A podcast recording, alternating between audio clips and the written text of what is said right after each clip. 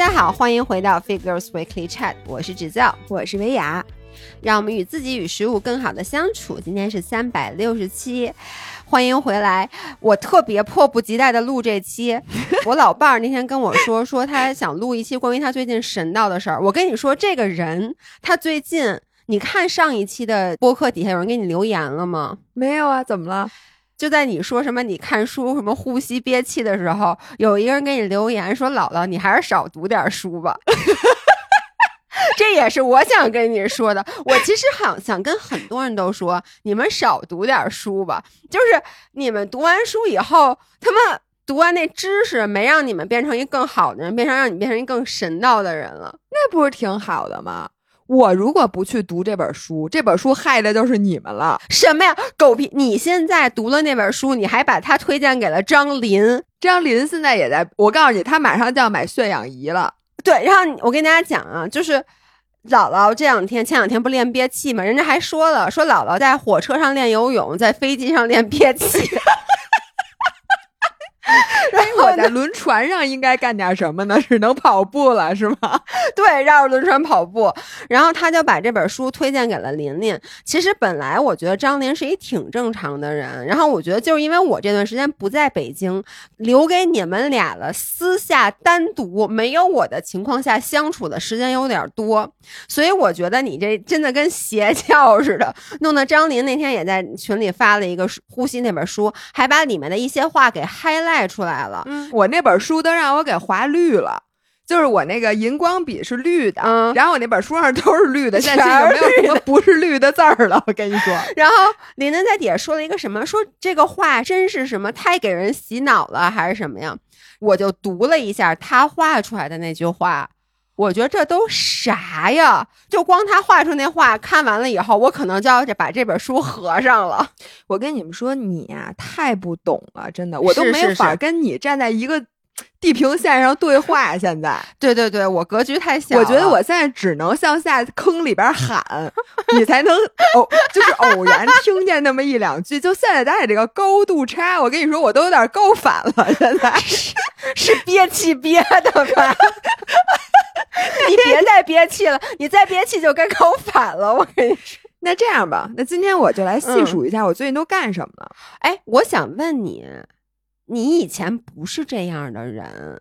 我是这样的人啊？No No No，小的时候我觉得更多我是这样的人，就是我在哪儿看一什么事儿，然后我说，哎，试试这个。就原来是减肥的时候，抖腿减肥法，对，就是我会干这种事儿。我跟你们说。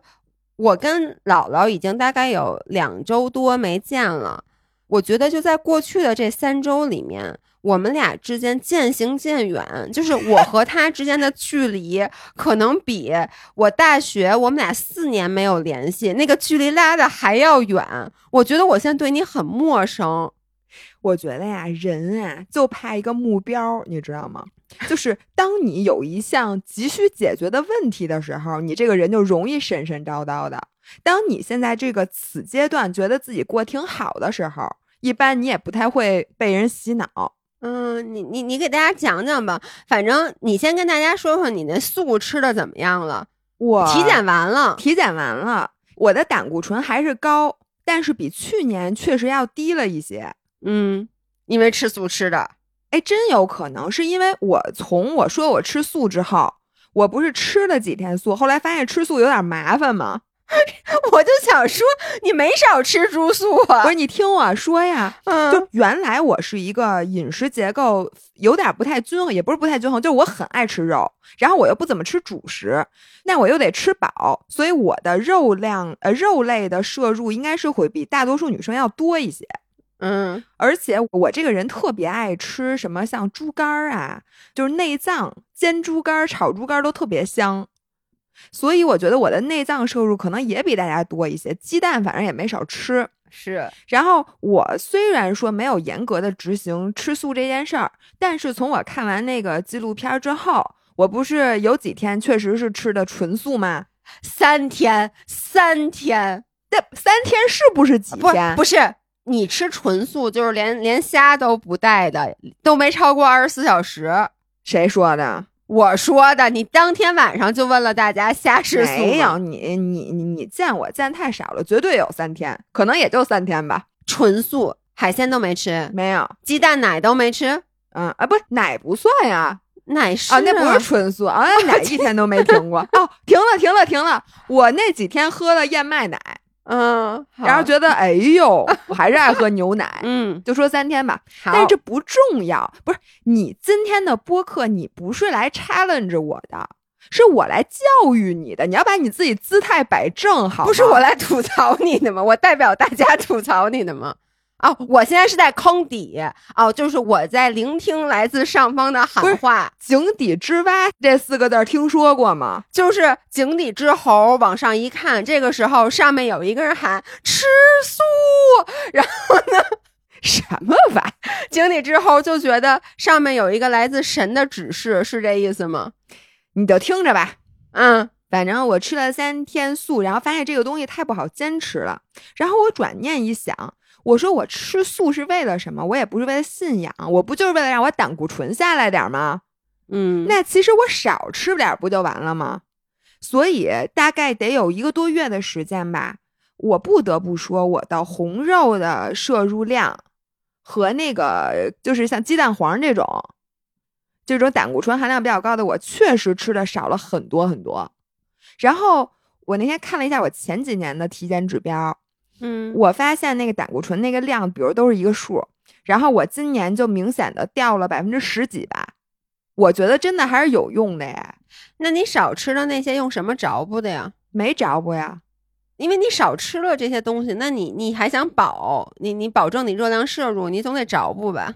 那就这个多吃一点，那个多吃一点，反正就是这挺容易的吧。OK，对，我先说啊，我现在桌子上放的全是书，嗯，然后我先说我为什么要吃无麸质。对你，然后又又吃无麸质了，还没跟大家说呢。对我不是上一期说了吗？我最近 gluten free 你上一期说的是你憋气吧？啊，没说 gluten free，对不起，对不起，gluten free 这件事儿呢，要排在憋气前面儿 OK 咱们按顺序来。然后血糖啊、乳酸啊，这个你别着急，我还看神医了呢，嗯别着急啊，咱们一样一样来。咱先说这个无麸质这个事儿，是因为最近我看了一本书，叫做《不是你是你的荷尔蒙》。这里面讲了，就是我特别关心的一个问题，因为你有没有发现，就是荷尔蒙如果不平衡的话，你的其他的所做的很多努力都是白费的。是，就比如说，你身边如果有那种需要靠，比如吃激素来治病的人，然后你会发现他吃激素那一个月，如果你见到他之后，他那个就跟水肿的，或者突然一下胖的，就跟气儿吹的一样。嗯他并没有多吃东西或者怎么样，但是呢，就是荷尔蒙 alone 就可以决定这件事儿。对，所以我一直知道荷尔蒙是很重要的。然后呢，也是因为体检，我觉得我是不是就不应该去体检啊？我体检发现啊，我这个甲状腺还是有结节，我这个结节已经好几年了，可能五六年前我的甲状腺还出现过问题，就是我是那个叫促甲甲状腺的那个激素是低，那就说明我甲状腺的水平是偏高的，就奔着甲亢去了。当时，于是看这本书的时候，我就特别注重就是甲状腺啊，他讲的皮质醇啊，很多的这方面。然后我一看他讲甲状腺那一部分，首先啊，就说甲状腺它是整个，就比如说你人人体是一个暖气，然后甲状腺就是控制那个暖气调温度的。嗯，就它可以决定你所有的代谢水平。然后那里面有一句话，就是讲说，如果你有肤质过敏或者乳糜泻，也就是咱们说的乳糖不耐受的情况，嗯肤质会优先攻击你的甲状腺。所以他建议每一个，如果你觉得你甲状腺有点不健康，但是你一直不知道怎么改善的人，尝试一下戒肤质。然后我一看这个，我就觉得我这甲状腺结节会不会跟这肤质有点关系？然后我突然一下又联想到，我前一阵儿不是我我跟你说我看小德那本书吗？叫《一击制胜》。嗯嗯然后小德那本书里就讲了，他爸是一开披萨店的，他从小其实是吃披萨呀、意面啊这些东西长大的。然后呢，在他那个比赛生涯的早期，他曾经一段时间一经历重要的比赛，就会不能呼吸，然后他会持续性的疲劳，然后早上醒来之后就整个人特别累，然后他会有脑雾，因为网球是一个非常非常需要你集中精神才能打的球类。然后他说，有一天我的营养师告诉我，也许你是肤质过敏，你现在应该戒掉肤质，你试试。哎，他的原话是说，这改变了我的一生。他自己说的啊，他才成为了现在的他。就他觉得他早上醒来，他的能量等级得到了极大的提升，然后他的专注力改善了，然后他再也没有出现过那种喘不上气儿来的那个情况，就是他的哮喘，就是因为这个肤质过敏，然后他就直接全好了。然后我就在想，哎，那你说我要是戒掉肤质，我观察一下我自己会怎么样？然后于是我就在当时就开始查。原来我都不知道什么叫肤质，说实话，你知道什么叫肤质吗？我知道，就是因为 gluten free 这个东西已经火了很久很久很久。然后在我当时减肥的时候，就前些年，我其实是有想尝试过的，因为那个时候我就有点像你这种想起一出是一出。我觉得你开头说了一句话特别对，就是如果你对你的人生状态有不满意的地方，你就容易去。尝试很多东西，而且每一次，其实我去国外买吃的的时候，就超市里，因为国外的超市里面所有的东西它都分成有有肤质和无肤质的，基本上啊，然后我都会去买无肤质的东西吃，然后我的感觉就是没那么好吃，因为肤质其实就是那个筋，就是糯叽叽，而糯叽叽是我最喜欢吃的东西。我跟你讲，这个肤质这个东西啊，它是一种 protein，对吧？它是几种 protein。就是面粉里其实是没肤质的，你知道吗？就是揉面的过程才会产生筋啊。然后有几种蛋白质特殊的结合在一起，会变成 gluten。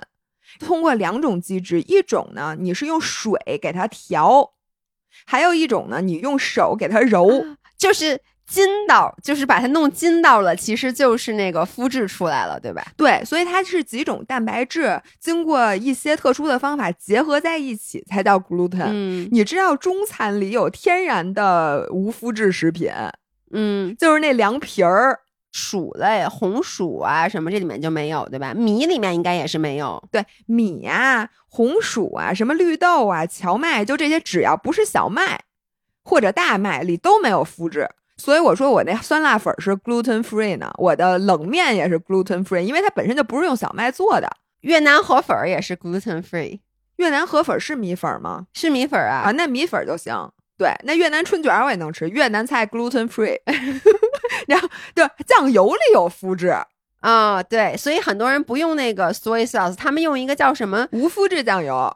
啊，这个我觉得，嗯，我还没有神到那一步。我跟你说，凉皮儿是无麸质，就是凉皮儿，你只要不吃那个面筋，就是好吃的那个，就是方方的那个，嚼起来是有嚼劲的那个东西。对，所以如果你想知道你是不是那个麸质过敏，你就多吃那个，你就知道了，因为那个就是纯面筋。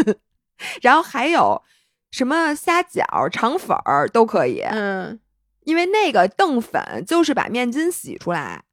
所以呢，那些有嚼头的东西，我觉得里面有很多都有麸质。对，然后我就开始研究这个，然后现在我们家冰箱里全都塞满了各种无麸质的面包、蛋糕什么的。因为我觉得吃无麸质的人在中国可真是够惨的。对，国内选择很少。就我出差去上海，我早上想吃一面包，愣找不出来一家儿，就是我能 walk in 的吃到无麸质面包的那么一个一家店。那咋办呢？所以我自己带着面包去的，就带了那种小块面包。然后那天出去吃饭，我早上要的是荞麦可丽饼，再加上一份沙拉。像什么 croissant 这种，如果我真的肤质过敏的话，那我以后再也吃不了了，因为它那很多东西它是没有办法做成无麸质的。OK，然后我就跟你说，我不知道是最近天气凉快了，还是因为我吃无麸质。就是像我这周六备战柏林跑的第一个三十公里，我能说我从来没体感这么好过，就是跑起来就是身轻如燕，然后跑完三十，我真觉得我跟没跑似的。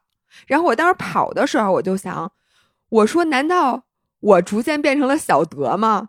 就是我三十七岁的时候终于开挂了，就是因为我我开始吃无麸质了吗？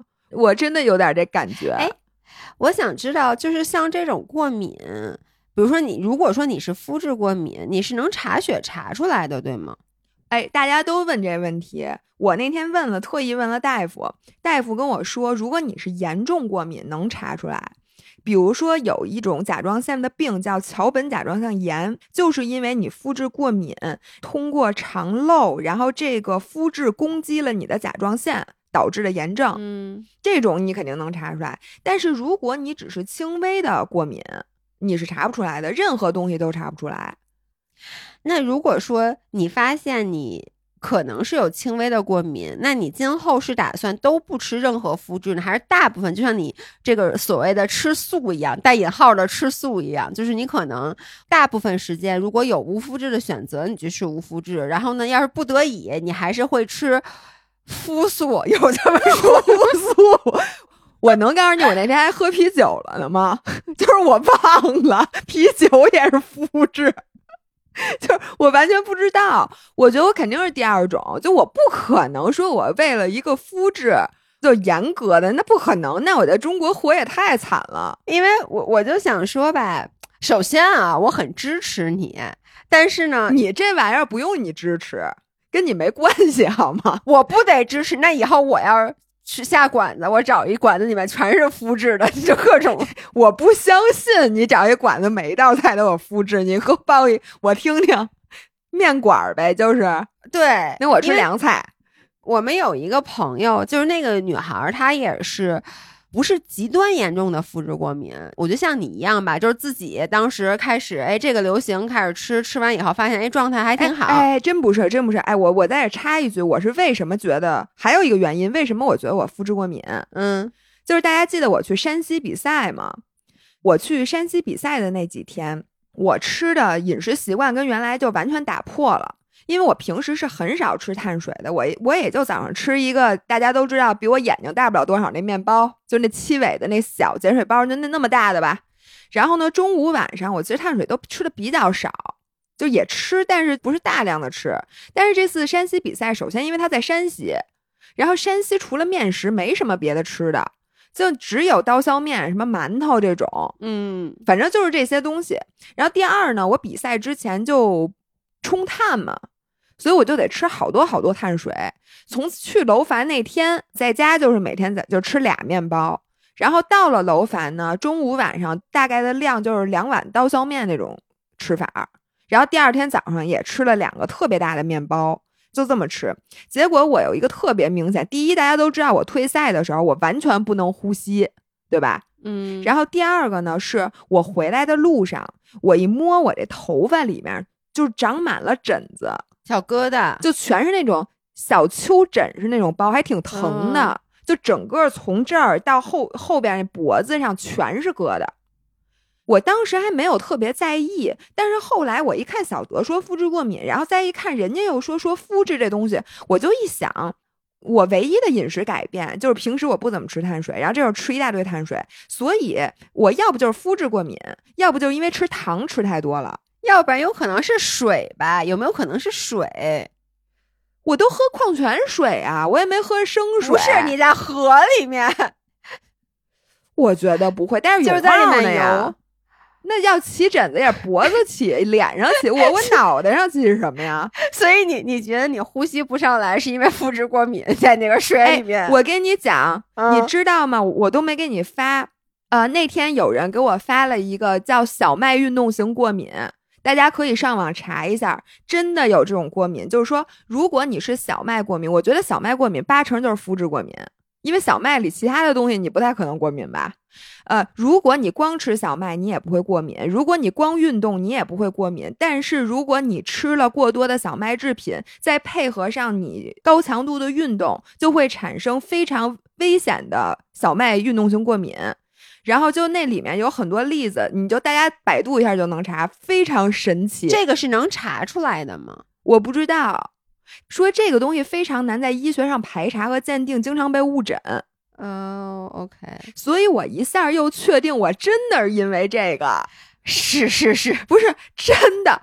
而且我我特别想告诉小德，他可能也是这种过敏，因为他明显和我一样，就是我是下水喘不上气儿，他是打球时候喘不上气儿。他真的就是躺在地上无法呼吸，嗯，哎，那你之前没有冲过碳吗？就是你之前那么多次比赛，就是早上起来也是吃面包什么的，但是没没有反应。它是这样的，首先你跟身体状况有关系，你不是你每一次它都会一样有这个反应。比如你抵抗力强的时候，抵抗力差的，你身体状态好，身体状态不好，我可能也喘不上气儿，但是我没在水里头啊。比如，嗯，或者就是你没有赶上那种，然后你一会儿它可能就好了，或者是说这回吃的过多了，还是说因为岁数大了，所以你所有的反应都比以前厉害了，就不知道。嗯，但是我跟你说这件事儿真的很神奇，肤质过敏这件事儿，我为什么想给大家讲呢？是因为很多时候你觉得有可能的答案，它并不一定是真正的答案。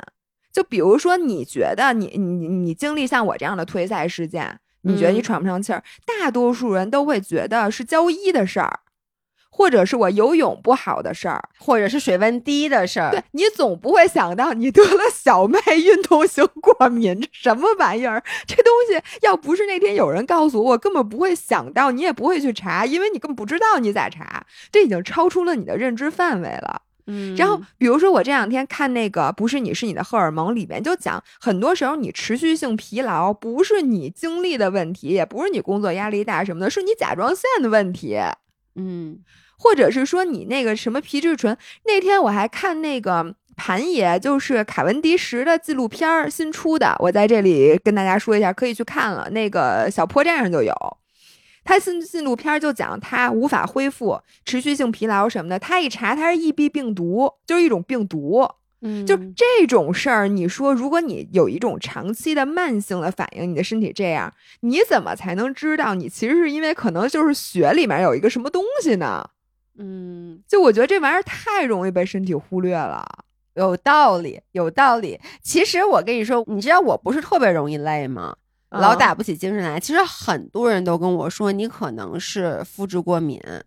也不一定是肤质，就也许是别的东西过敏，或者你的某一个激素可能不太正常。反正因为我总是累嘛，然后呢，我又不是碳水吃特别多嘛，所以其实之前很多人都跟我说过，包括我之前原来在上班的时候，我那德国老板就跟我说过，但是我拒绝相信这件事儿，因为我不能不吃肤质，所以我就。我没有肤质过敏，就跟就跟那个我腿破了，然后姥姥和琳琳老跟我说我可能是血糖高，其实我知道我血糖大概率是高的，因为我吃太多的碳水和甜的东西了。但是只要我不测，它就它就不不高所以你看，你说了，你所有的这些问题都是你从体检之后你开始琢磨的。但是我作为一个十十四年没有体检的人，所以我就没有这些病。哎，十三年哎，我给你想一邪招吧，哎，你要不直接看中医，中医人家不抽血，真的直接看，直接号脉，嗯你可能直接那病都好了。我给你讲一个神奇的故事吧，就是我最近看了一神医，我那天是不是给你发了图片介绍？是，我想知道谁给你推荐，不是你为什么呀？我我给你讲这个故事啊，是因为呢，哎，我这没有骗保的嫌疑吧？没有，应该就我那保险啊，他看中医能报销。嗯我最开始约这个人呢，是因为我看他的履历上能治长短腿，就是他是非常擅长骨盆矫正的。然后你们的姥姥就是长短腿问题有点厉害，就我的右腿比左腿长大概一厘米左右，所以我的那个锁鞋上面都带垫片儿的。嗯，就我左右真的还挺歪的，然后从骨盆开始，其实整个脊柱都是歪的。然后我就想说，我说既然这能报销，那我去他其实就给我个按按摩呗，就给你把那个脊柱什么的、嗯正骨给你那种松一松。对呀、那那我每周去一次，我也不用自己花钱，多好啊！然后我一看这个大夫特别难约，而且他在的那个地方啊，就是属于在一个你无法想象这儿能有一个中医医院，就是在特别高端的商场里头嗯。的那么哦，一个门店。真的吗？因为姥姥发给我她的小名片儿以后，我以为她是在居民楼里面。你刚刚说无法想象这儿能有一个中医院，这个地儿非常贵，嗯非常贵。，OK，要是没有保险，我绝对不会去的。是在一个非常高档的商圈的一个地方，然后那个整个装修都非常 fancy。我就说，那我能有什么损失？我约一个，然后结果还是给我加的号，反正特别特别难约。然后我到那儿以后呢，我就发现里头全是患者，就是人特别特别多。妙手回春，还有好多锦旗挂在墙上那种，对不对？那没有，那人家那地儿特高级，你知道吗？就不是那种挂锦旗那种诊诊所，就是你感觉就像一个喝茶的茶馆儿。嗯，结果我进去之后呢，他就问我说：“你你有什么病啊他问你，？”啊，他难道不应该一看你就说你印堂发黑什么人？人家盲人，哦，医生是个盲人。盲人就是干这种行业的很多大神都是盲人，OK，没找过盲人按摩吧？没有，但是我我知道盲人按摩是很厉害的。哎，对，因为他损失了一个 sense，就会加强其他的 sense，这事儿我特别相信。嗯我之前就知道他盲人啊，于是我就给他讲，我说我其实也没啥，我说我就是那个，比如说脊柱有点弯，然后导致我什么肩颈，我肩颈有点疲劳嗯什么的，我这意思就是你给赶紧给我按摩按摩。然后他就说行，你趴下吧。结果我发现他一点劲儿都不使，就是他就用手特别特别轻的在捋我的那个脊柱，嗯然后我就有点好奇，我就心想，时间一分一秒的过去，你准备什么时候才能给我按摩呀？我就问他，我说大夫，我说你这么轻的那个力道，这能有用吗？没想到大夫跟我说说，你没有感觉到你现在的深层就里面在微微发热吗？说你嗯体会一下。我说哦，好像是有点热。他跟我说我在给你发功，说我跟你说啊，就是那些表面的就使特别大劲儿那按摩，那只能按到表层。说我现在在帮你深层给你加热，大家看不到我现在的表情，你们知道我现在嘴已经合不上了。不是，所以是微微发热的吗？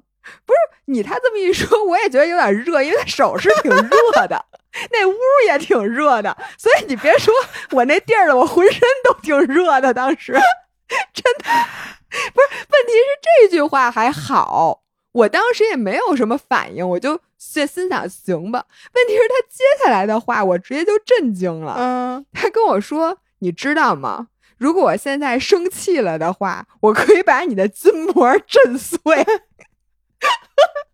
然后我当时在想，大夫是在威胁我吗？他是不是嫌我话太多了？于是我就不敢说话了，我就在静静的 等着他，就那种非常非常轻，你知道他轻到什么程度吗？就就是摸吗？对，就是摸一摸，就是葫芦葫芦，可能还没我葫芦狗使劲呢，是吧？对葫芦葫芦，因为他是应该是看不见我的，他葫废芦到我的话腰的，人家是盲人，你什么叫应该看不见你？反正他摸到我的腰的时候，突然问我：“哎，这你是干什么的呀哦，？”是腰吗？不是腰分不出来，那是不是跟我水平差不多吗？盲人摸象，然后摸到我腰的时候，他突然说：“你是干什么的呀？”我说：“大夫，你觉得我想干什么呀？”然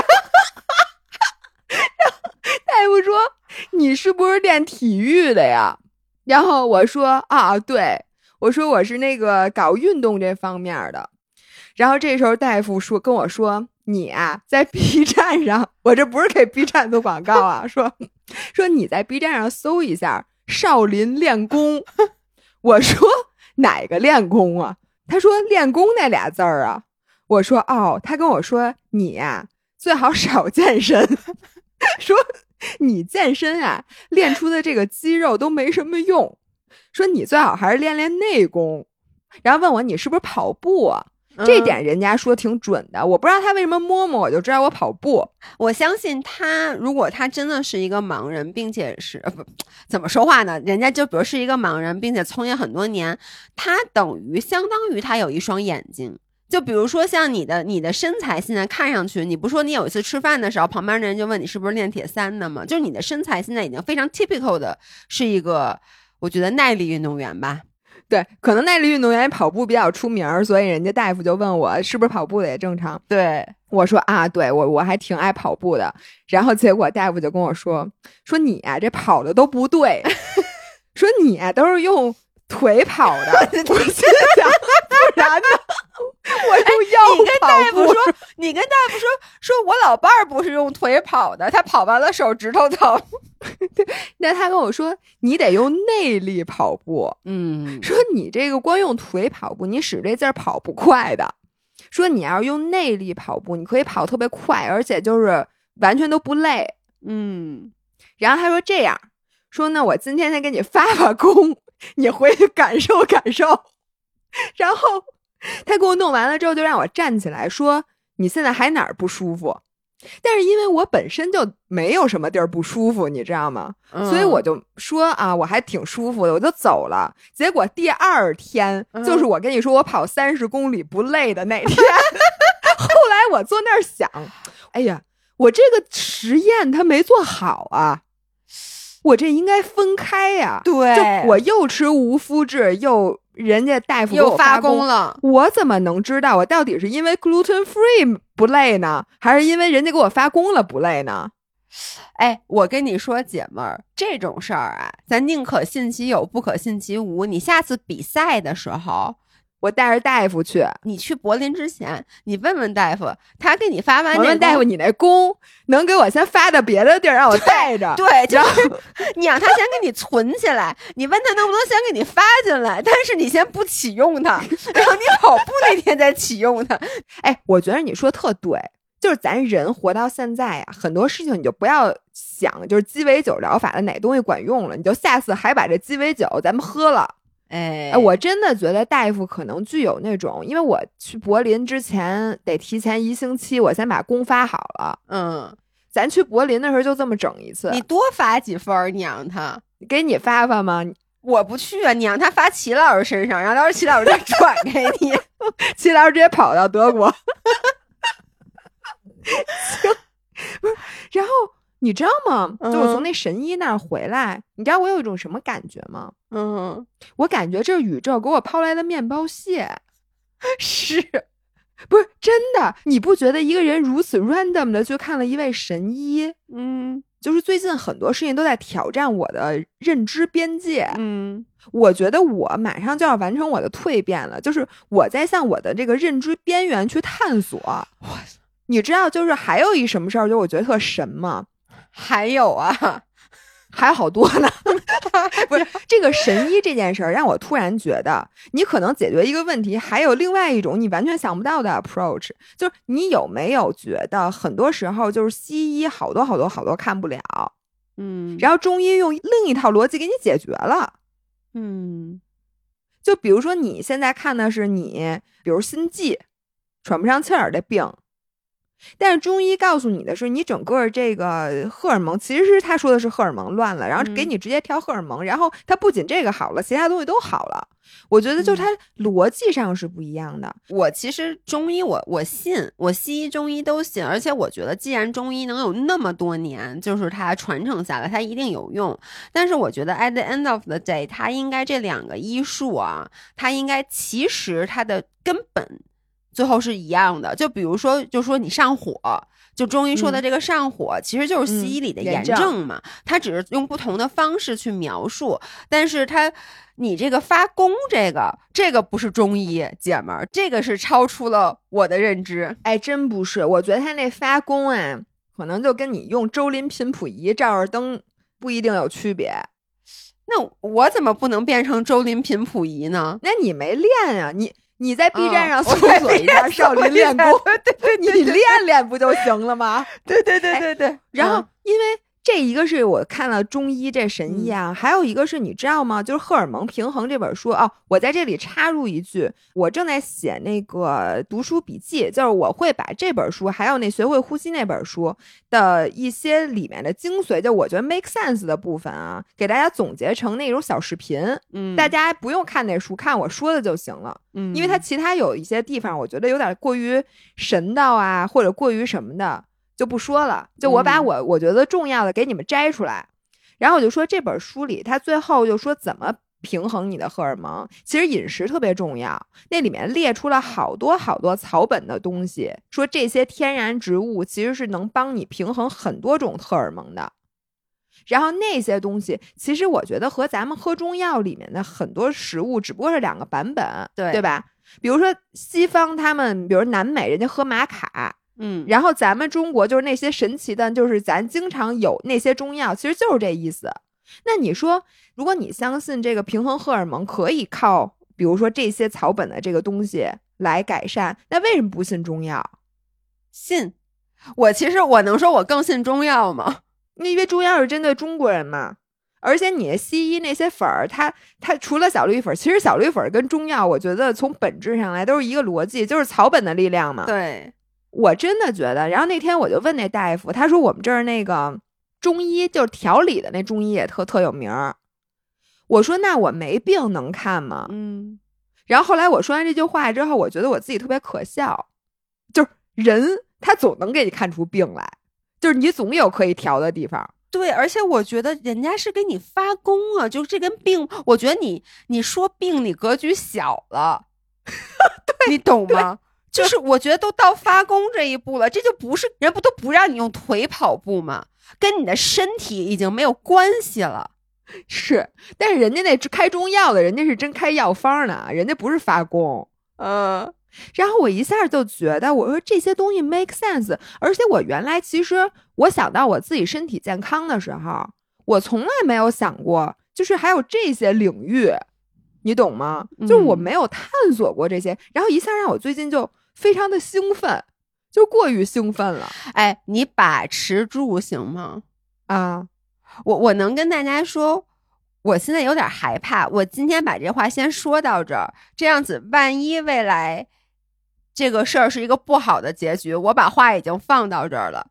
就是这能有什么不好的结局？我想问你，就是我曾经以为咱俩的友谊是非常坚固的，而且我就是幻想过任何不好的结果，就比如说包括咱俩因为钱产生分歧，因为各种事儿产生分歧，我觉得我都可以解决，我都觉得咱俩会是一辈子的好朋友。但这件事儿，不不，你听我说，我这两天有点害怕。就是 因为你们知道，就是张薇雅她最近真的有点神叨，而她神叨还老在群里说，然后我就觉得咱俩像我说的有点渐行渐远，但是我又不在你身边拉不住你，然后你知道这就感觉以前回到我上初中的时候，就会听到阿姨们就说我那个什么特好那朋友什么的，从小长到大一起的那个好朋友，他后来去练了那个嗯。功什么功？你们大家都知道。我说，然后后来就没有联系了。说，哎呦，他自从练了那功以后，这个人就变特神的，我再也神神叨叨的，就神神叨叨的，就再也没法跟他沟通了。然后这两个人就就掰了，你知道吗？我现在能想到咱俩唯一掰的可能，就是就是因为 我开始练功了。就你在神道的路上越走越，你不觉得国外也是吗？就比如说那个 Scientology 叫什么？就 Tom Cruise 练那教啊，对对对对，包括还有摩门教，就这些教都属于宗教里面比较神道、比较极端的。然后就是因为这些事儿，能何止是朋友分了，那种妻离子散，你知道吗？Tom Cruise 已经十年没看过他的女儿了。我昨天还在 YouTube 看一个，就说 Tom Cruise 十年没看他女儿，是因为。教会跟他说，这是来自上面的召唤，就是他不能见他的女儿。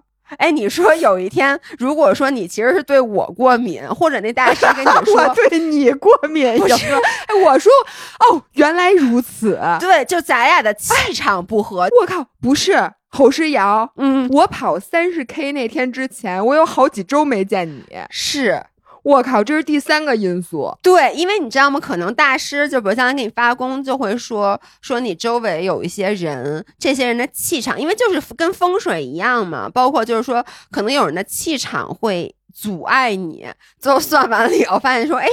这个人，这个叫姓侯的这位小姐，说 他跟你气场特别不合，你跟他在一起，你永远跑不进三幺五，你永远马拉松就止步于三幺五以外。然后，那你说你会不会就跟我掰了呢？我靠，我还没有想到，原来认知的边界还有这一层哎，我能跟你说，我我上期发那个 vlog 里面。有我去算塔罗牌的，你你是不是没还没看那个？我跟你说，当时是我在那个日月湾，嗯，我们就走着走就经过了一个算塔罗牌的。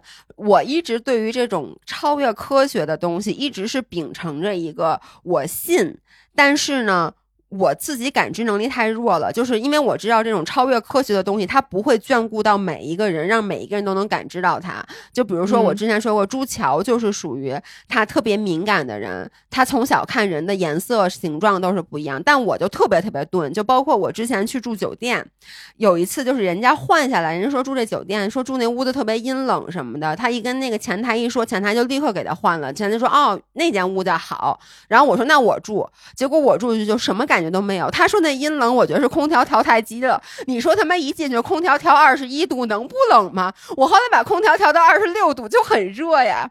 就是我觉得我是这种感觉。然后那天算那个塔罗牌也是，本来我没想算的，后来呢，就是 C 总算完了以后，那个人就跟我就指着我说：“我觉得你该算一下。”于是我就算了一下。首先呢。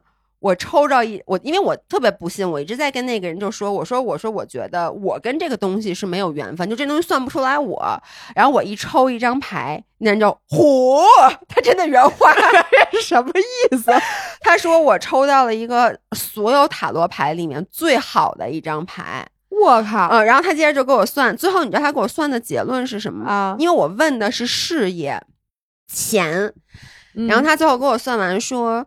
说你会有一个特别特别好的朋友，是你事业上的伙伴，他要不然就是跟你借钱，要不然就是你们俩一起合伙，然后呢，反正他会把你的钱全都给坑没了。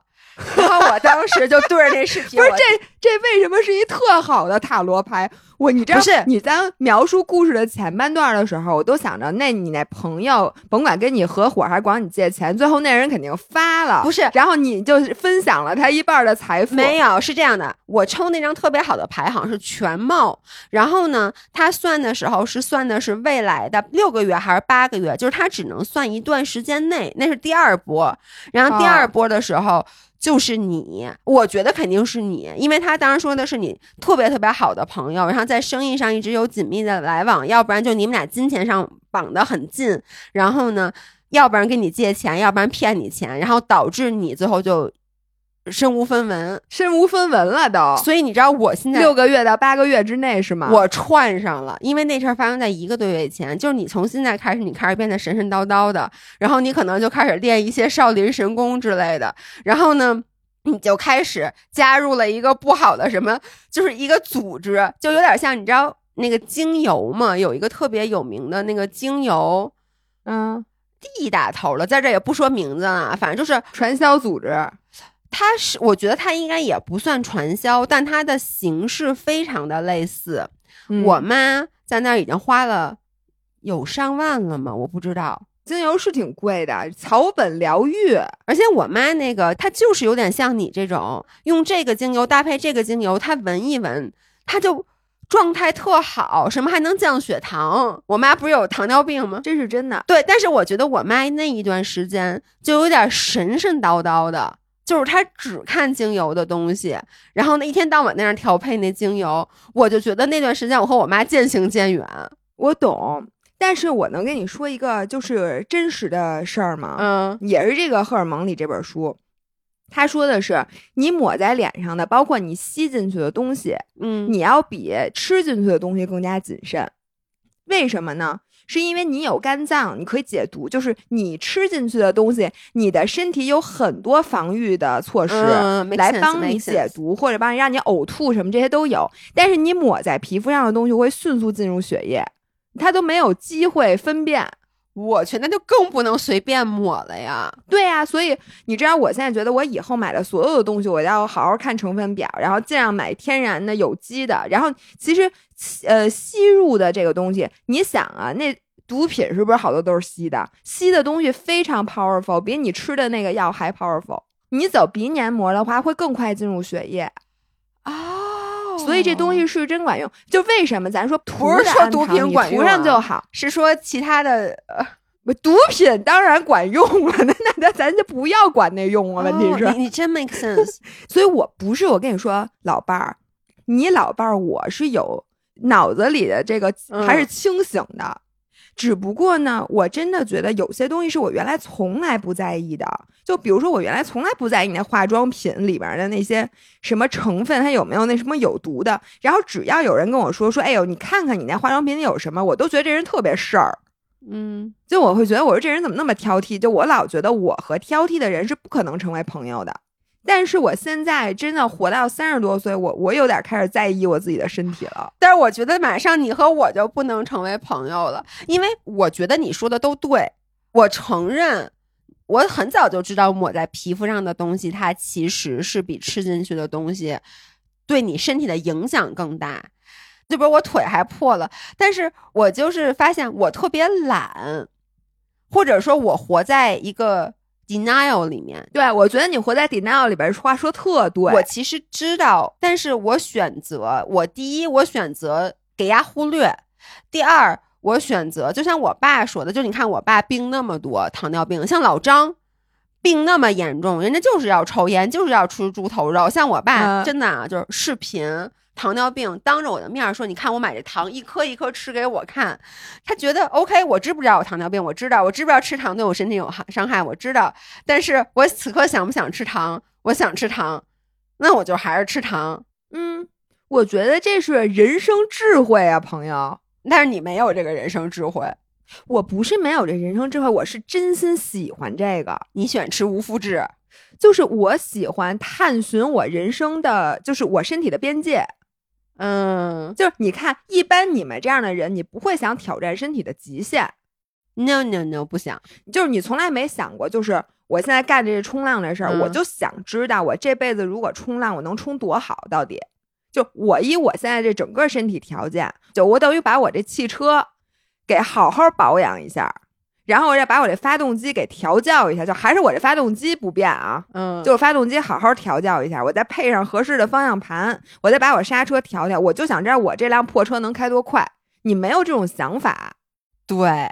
哎，你说特别对，我特别有哎，我特别想知道，以我现在这个就整个这个能力，我到底能干成什么事儿？哎，我特别想那天我看了一个 YouTube 的视频，我当时想立刻马上发给你，但是我突然想到，因为它是要 VPN 的，不太好发，我待会儿回去给你看。嗯就是有一个我忘了他叫什么名字，有一个特别特别著名的那个。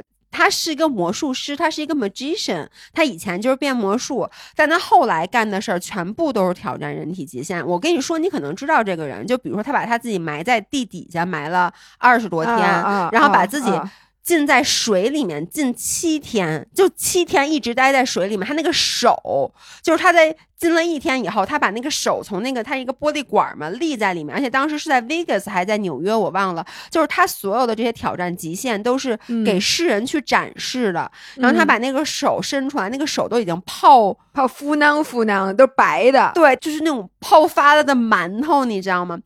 哦，他还就站在特别高的一个柱子上，没有任何保护措施啊，就站在上面，然后呢，站了三十多个小时，不吃不喝就站在那儿，看他什么时候掉下来。老伴儿，嗯。你放心，他说，啊。他就在那个纪录片里就说说我要去发掘我的极限，然后说我要代替人类去 explore 我们的边界在哪儿。哎，我 代替不了人类，我只能代替我们老张家门儿，因为我爸真的太弱鸡了，我真是受不了。我爸空有一副好底子，把自己弄成这样，嗯，我来替他试一试，我们张家门人到底行不行？就我这底子，我不用代替人类，我只要看看我到底行不行就行。我当时就想，我要把这个发给你，你会不会也想从中挑选一个进行尝试？我先把我手里这点事儿整明白，行吗？我不想，但我就对我的自己的身体非常有执念。哎，我觉得我是不是老觉得我跟人家顶级运动员差的不是天赋，差的是 gluten free 啊？我就老觉得，你说我三十七岁，我这练的吧，总是上不了台阶儿，就老想，我说我这东西那绝对不能赖我自己吧？嗯你说我要怪在基因天花板上，那我不就没救了吗？嗯，那我可能就想，是不是我这三十多年都饱受肤质过敏的困扰啊？我一直不吃肤质，我是不是就大全乎人儿了哎，我？发现你真的是，你好想突破你自己，就是因为你其实现在成就已经挺高，就因为咱不是运动员，不是运动员啊，你就自己说，嗯就作为一个三十七岁的中年女性，运动爱好者，运动爱好者，其实你已经很厉害了，但是你对那个更上一层楼好有追求啊！我现在就觉得我怎么这样呢？我觉得我自己还挺好。你知道吗？我觉得，因为人类有你这样的人，所以人类本质上还是幸福的。如果都是我这样的人，这日这日子没法过了。但我觉得你很幸福。你在不吃麸质这几天，我觉得你每天都特兴奋。哎，我能说你老伴儿的手指头，你现在看不出来，我手指头都让我扎成筛子了。这两天，你是跟当时称体重似的吗？哎，你是跟当时我称体重似的吗？就是吃一个葡萄扎一下扎血糖，吃一个葡萄干扎一下，吃一个葡萄干扎一下吗？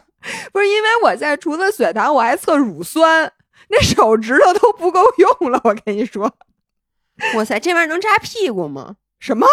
哎，我跟你说件事儿，啊、我膝盖昨天又给磕破了，在上次那个磕破的地方，我又给磕了一下。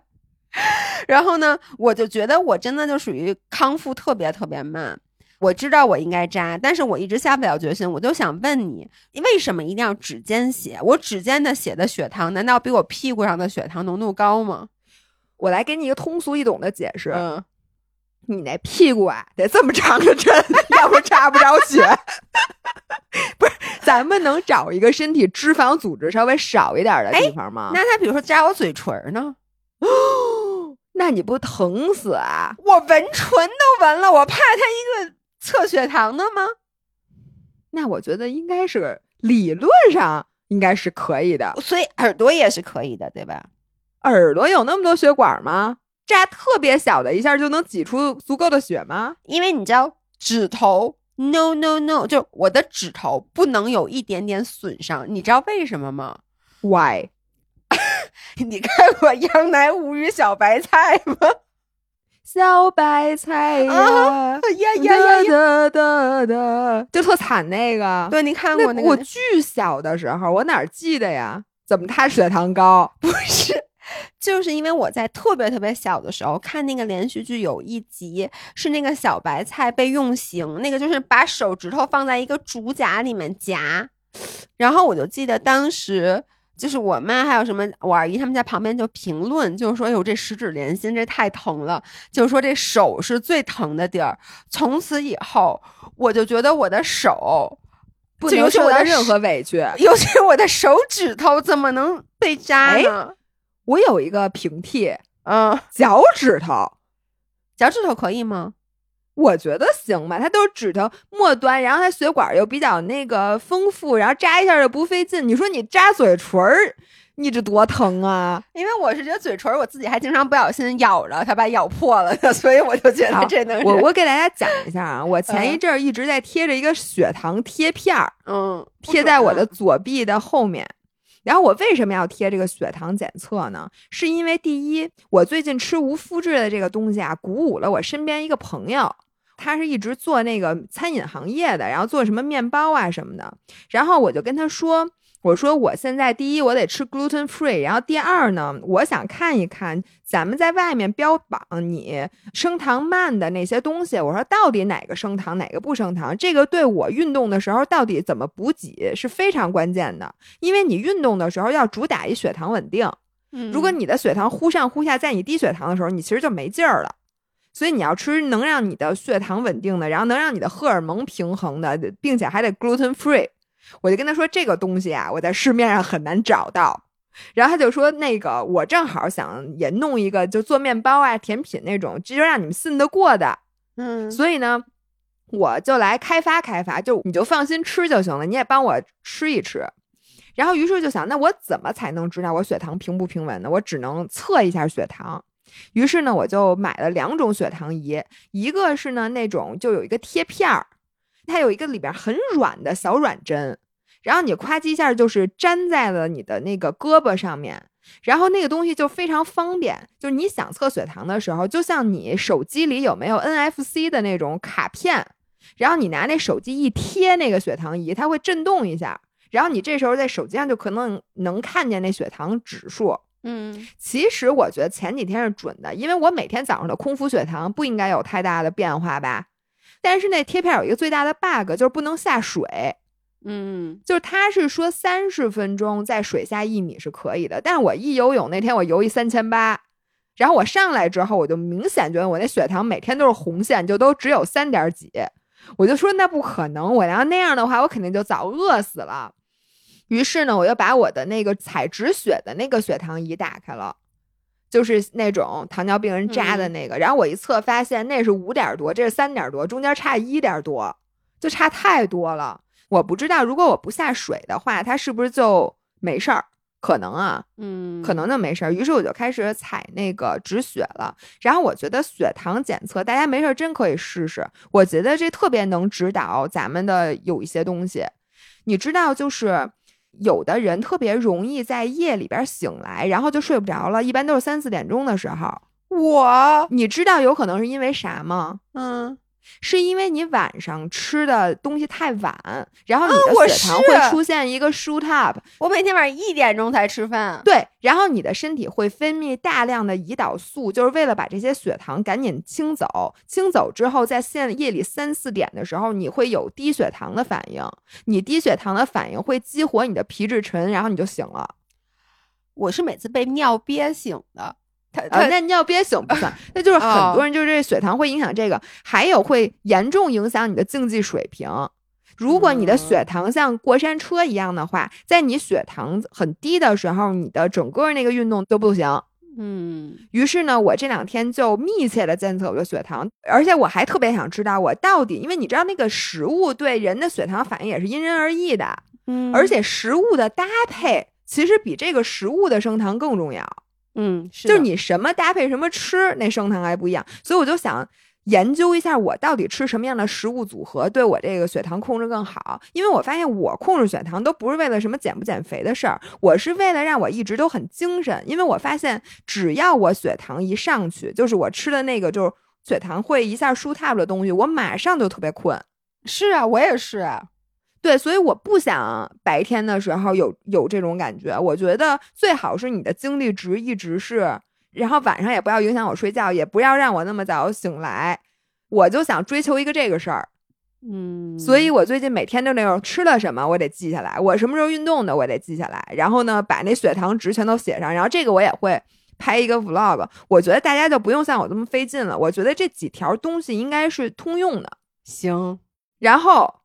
我一测血糖，我发现其实乳酸更重要，就是你这样你就知道你的乳酸阈值了。然后我发现人家大 Pro 什么好多人就定期他会测你的乳酸阈值，那个也特重要。所以我现在又多扎一个，不是有没有一个仪器能把这俩哎有一起给测了呀？有，但是我买是分开买的呀。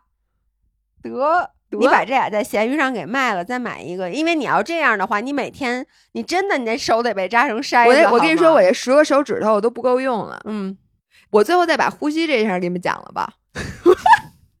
就是我为什么在飞机上练习憋气？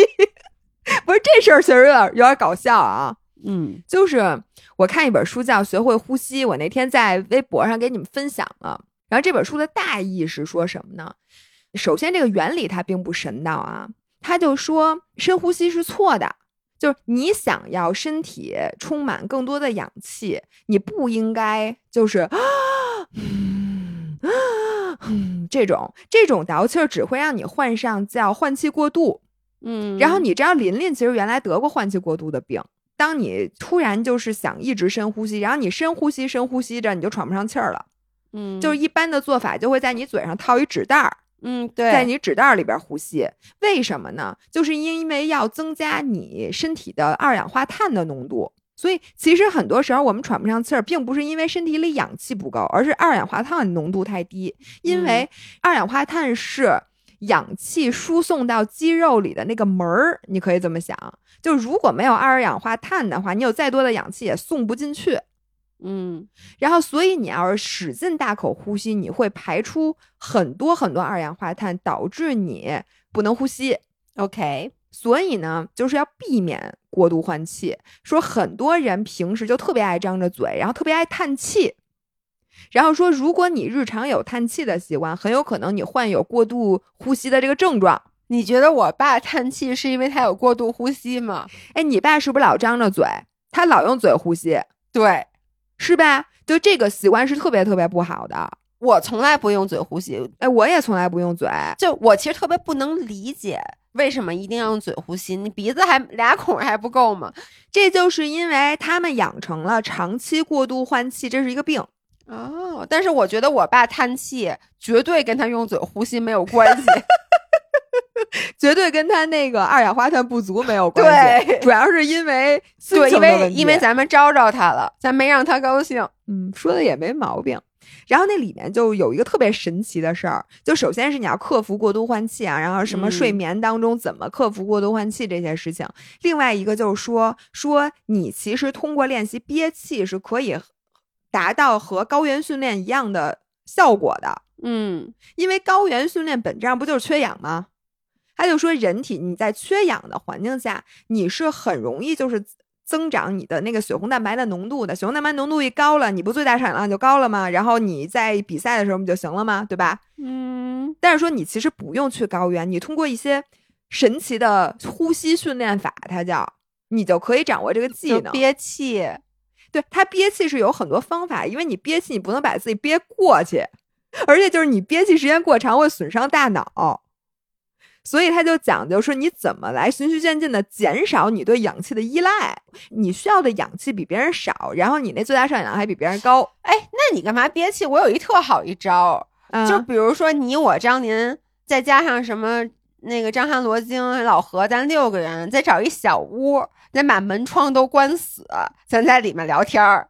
然后咱们这成本是不是有点高啊，姐们？不高啊，咱就去找一小屋，就是让这个屋子里面空气，你不觉得有时候咱们说说开个窗户，因为空气太稀薄了，这屋里人太多，地铁站。有时候你觉得你在里面喘不上气儿，就是因为太多人了，呼出了很多二氧化碳，但是氧气有点没那么足嘛。所以没事儿，我挤挤地铁是对我有好处的。你。你别在飞机啊，飞机上练也行，飞机上应该氧气也没那么足。你每天都去挤早高峰你的地铁知道有专门有人买限制氧气摄入的面罩吗？其实就跟你戴着口罩运动是差不多的。哎，对呀、它就是增强二氧化碳耐受性。然后我以前从来没想过这事儿，后来我一想，既然你对别的都那么重视，你最不能停的就是呼吸，嗯，太重要了呀！妈呀，太神道了！不是你正经的就在这儿，你呼吸你不想它，你就好好的。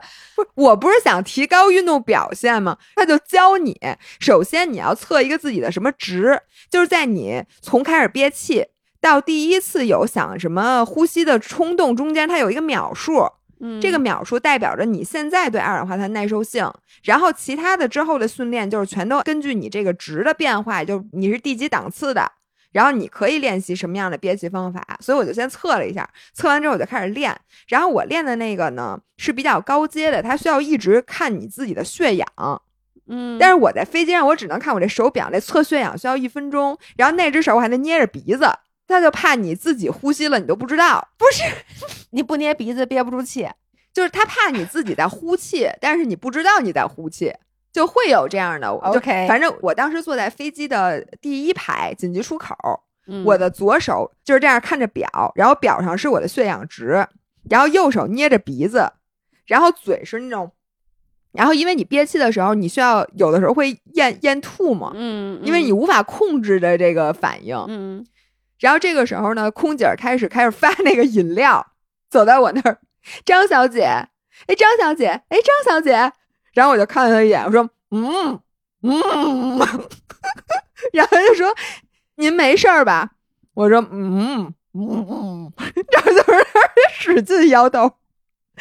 一会儿那空姐过去一轮，一会儿又来发饭，我还是那个反应，因为我一直在练。你这个跟我在飞机上说只要水谢谢，你觉得哪个更丢人？就是你是不是觉得你的社会地位都是一个在飞机上练憋气的人了，也不需要水和饭了，你连呼吸都不需要，氧气都不用了，谁还用吃饭呀？对不对？对我自己肺里带了，I'm fine, thank you。尤其是如果你在飞机上人给你发饭，然后你说你这个饭是有麸质的吗？对有麸质不用谢谢，这又跟上期接上了。我跟你说，高级吗？对，然后你让人跟你说我不用，我不用，我身体里存着大师给我灌的气儿呢，我不用吃。然后人家说我们现在飞机要那不行了，大家请戴上氧气面罩。我说啊，我不需要，对我练憋气正好正好，行。反正我跟你说，就是我最近研究的这些东西啊，大家真的不要说我好吗？大家不说你，大家就是嘲笑你。学海无涯，回头是岸。不要嘲笑我。嗯，如果没有这些梗，咱们这都没有什么黑话。是的，而且你们不让姥姥替咱们去探索这个边界，难道让咱们自己去探索边界吗？对呀，你们受得了吗？飞机上本来氧气就这么少，你还憋气。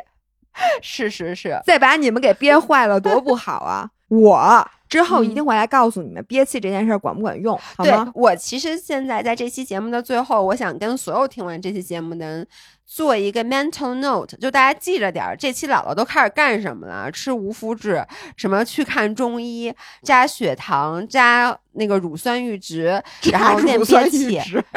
就这些事儿，大家都给他记着，因为你看吃素这事儿，这事儿已经过去了啊。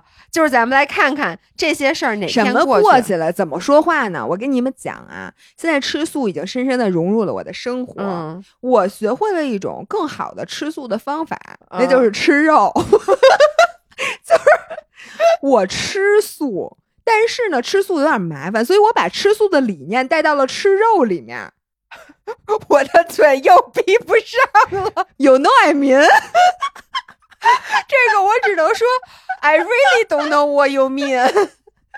行，咱们静等，我估计过一个月以后，我们俩应该会录一期播客的名字叫“一个月前我神到的那些事儿”，然后看看，然后我就问什么事儿来着，老伴儿。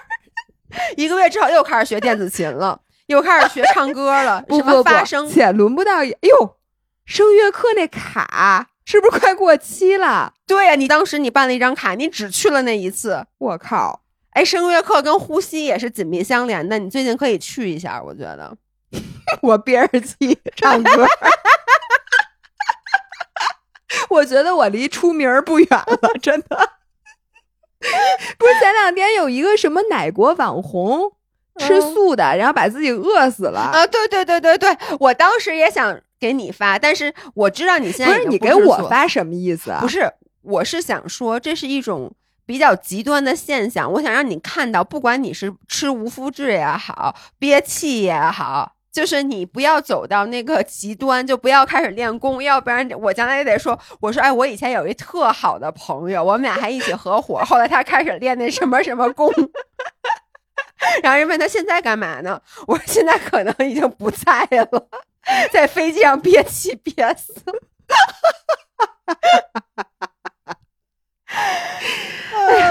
好吧，怎么不跟你们说了？真没劲。下次再说吧，下次再说吧，拜拜，拜拜。